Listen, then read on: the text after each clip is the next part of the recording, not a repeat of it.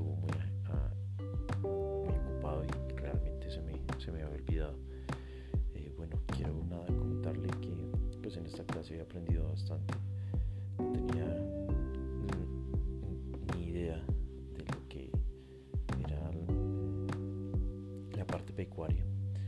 Aprendí que era un sistema de, de producción, eh, qué tipos de sistemas de producción existen